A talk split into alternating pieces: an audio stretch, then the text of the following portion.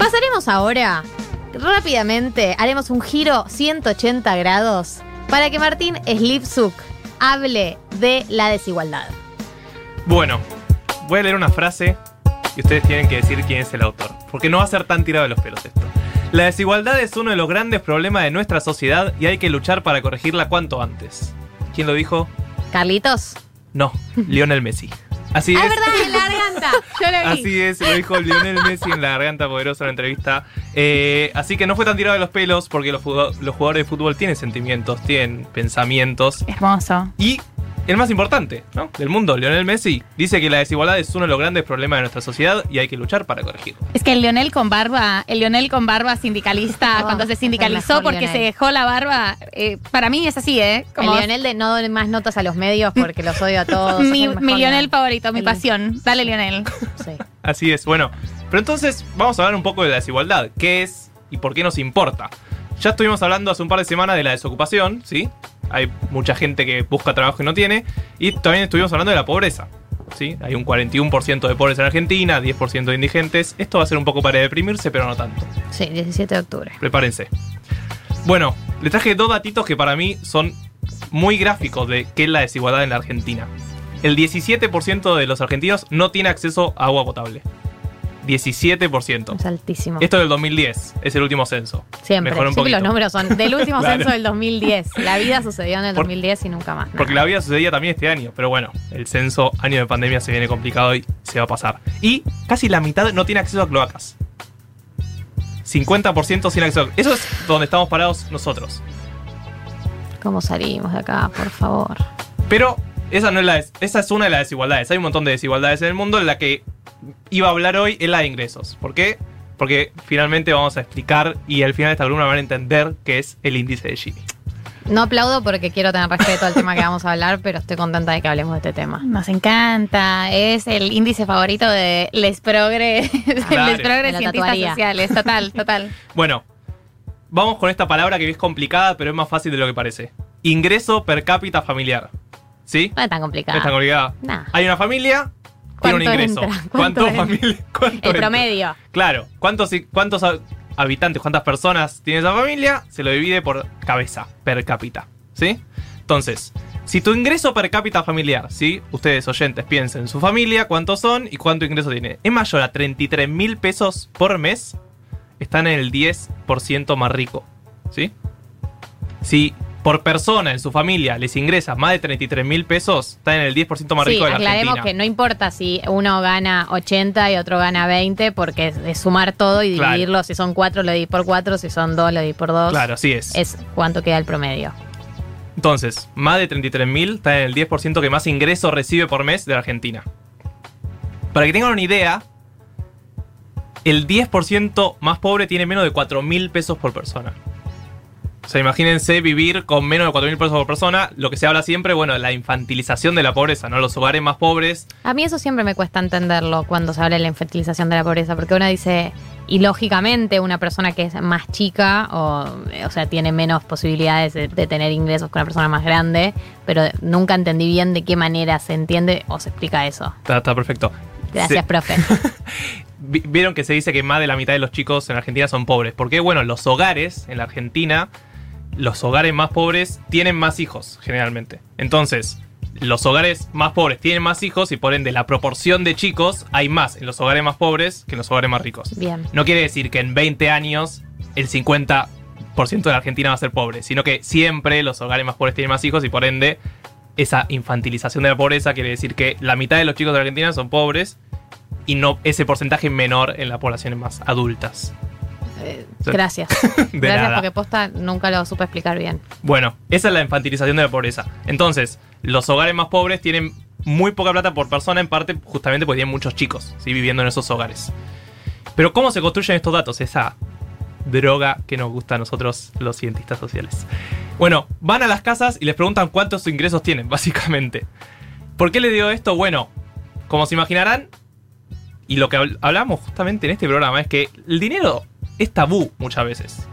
En parte porque no querés hablar con tus parejas o con tus amigos, pero en parte porque si viene el Estado a preguntarte cuánto ganás y vos sos una persona muy rica, no siempre le vas a contestar 100% cuánto ganas. No, ¿sí? probablemente no. Probablemente no. Entonces, lo que se dice es que estas encuestas que hace el Estado para saber cuánto gana la gente, cuántos ingresos tiene por mes, subdeclaran los ingresos de los más ricos. ¿Se O sea que la brecha Claro. sería ma- mayor aún. No, claro, la brecha sería mayor. ¿Por qué? Porque los más ricos se supone que ganan más de lo que dicen, Dicen que estas ganan. encuestas que ganan. Entonces, si tu ingreso real es de 30 mayor a 30.000, tal vez no estés en el 10% más rico. Pero seguramente sí. seguramente sí estés en el 10% más rico de la Argentina. Y ahora sí llegamos al índice de Gini.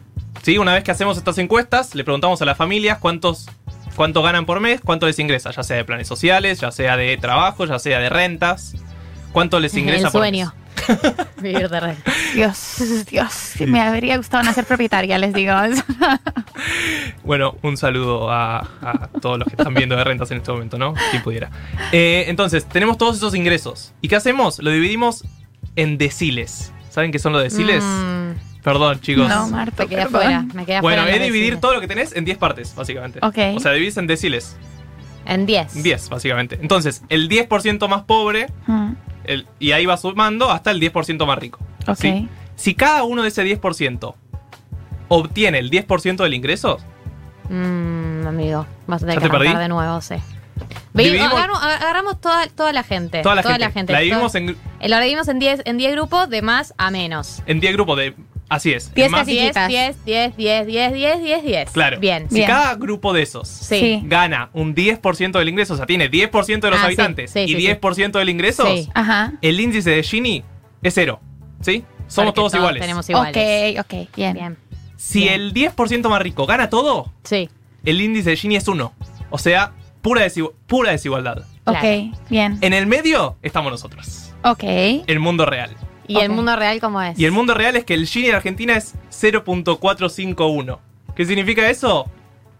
¿Cuánta distancia hay entre este 10% más rico, 10% más pobre? No lo mide el índice de Gini, sino que mide más o menos del 0 al 1, el 0 pura igualdad, 1 pura desigualdad. Lo que esté en el medio, si te acercas más al 0, va a ser más igualitario, y si te acercas más al 1, va a ser más desigualdad, más desigualitario, básicamente. Bien. Ok. Nosotros, Entonces- ¿Me repetís qué número somos? 0.51. Ah, estamos ahí en el medio Entonces, tirando. es al- muy difícil pensarlo con la lógica. desigualdad. Bueno, es que gana más 0.51 el rico que el pobre. No, no, es el 1 es desigualdad y el 0 es igualdad. Cuanto más baja tu índice de Gini, mejor. Cuanto más sube, peor. ¿Y de qué depende que baje? Bueno, ¿de qué depende que baje? Depende que los pobres empiecen a tener más ingresos que los ricos. Y esto es la otra parte importante del índice ¿Y de los Gini. ricos tienen que tener menos ingresos también Claro. para es- que eso pase? Claro, eso es lo que pasa. Puede ser que el índice de Gini mejore, pero que todos perdamos. ¿Cómo? Claro, si los ricos pierden, pero los pobres pierden menos, Ah, La desigualdad ahí la empeoró. desigualdad. Ah, o sea, mejora la mejoró igualdad. la igualdad, claro. entiende? Ahí Yo ahí dije, Sí, no, es para, muy ¿qué complicado. pasa? ¿Qué pasa? ¿Se entiende? O sea, si un pobre pierde plata, pero los ricos pierden aún más, Mejora igualitariamente a pesar de que a todos pesar de que todos perdemos. Y Claro. eso es lo que no queremos que pase. Ah. Queremos que todos mejoremos, pero que los pobres mejoren más que Claro. los ricos. La idea es que todos mejoremos, pero que un sector mejore más y el otro mejore un poquito menos. Claro, ¿y qué es lo que vino pasando en Argentina en los Todo últimos lo años? contrario. Todos perdimos. Eso, ah, no, y yo Todos también. perdimos en todas partes. Todos perdimos en todas partes, pero además me acuerdo Alberto diciendo, nadie les pide que pierdan, que ganen un poco menos. Claro, pero si uno ve los datos del- de los últimos años del macrismo, por ejemplo, todos estos grupos del 10%, ¿sí? Que dividimos, todos perdieron contra la inflación. Y no hubo por lo menos un tipo, eh, eh, los sectores más bajos perdieron menos. No, que- perdieron más. Los Perdieron sectores más más. bajos o perdieron sea, más. empeoró el claro, índice de empeoró Gini. el índice de Gini, así es.